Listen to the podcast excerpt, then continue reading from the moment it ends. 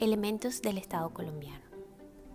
Recordemos que el Estado es una entidad política que se forma cuando en una porción de la superficie terrestre un conjunto de personas se organiza jurídicamente bajo el mando de un conjunto de organizaciones que buscan mantener el orden en la convivencia en sociedad.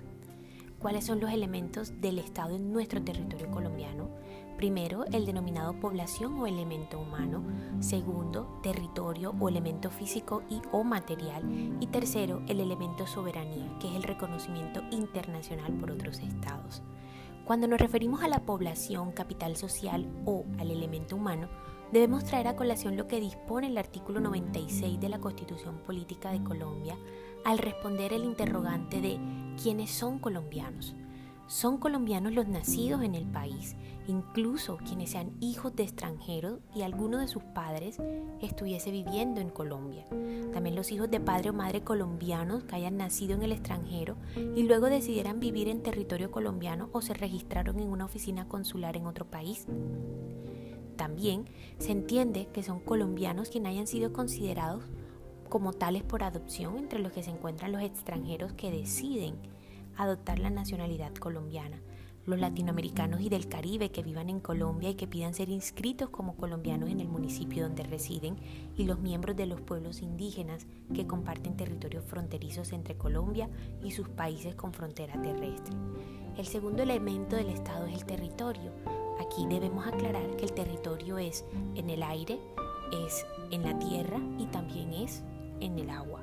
Al respecto, cuando denominamos el elemento físico o el elemento material territorio es donde se asienta la población y constituye el ámbito espacial o geográfico dentro del cual se ejerce el poder del Estado. En atención al anterior, tal como lo dispone el artículo 101 de la Constitución Política de Colombia, además del territorio continental, el archipiélago de San Andrés, Providencia, Santa Catalina, la isla de Malpelo y demás islas, islotes, cayos, morros y bancos, pertenecen al territorio colombiano.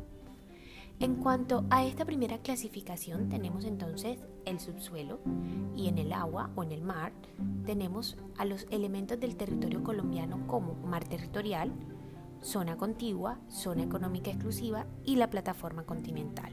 Ya en cuanto a la clasificación del territorio, pero no en la tierra, no en el agua y o en el mar, nos encontramos con el tercer elemento o subclasificación que es el espacio aéreo, el espectro electromagnético y el segmento de la órbita geoestacionaria.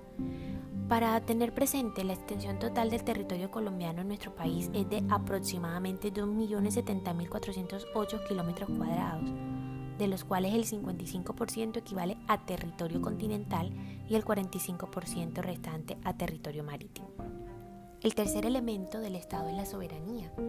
Y la soberanía, de acuerdo a lo que dispone nuestra Constitución en su canon tercero, establece que reside exclusivamente en el pueblo del cual emana el poder público.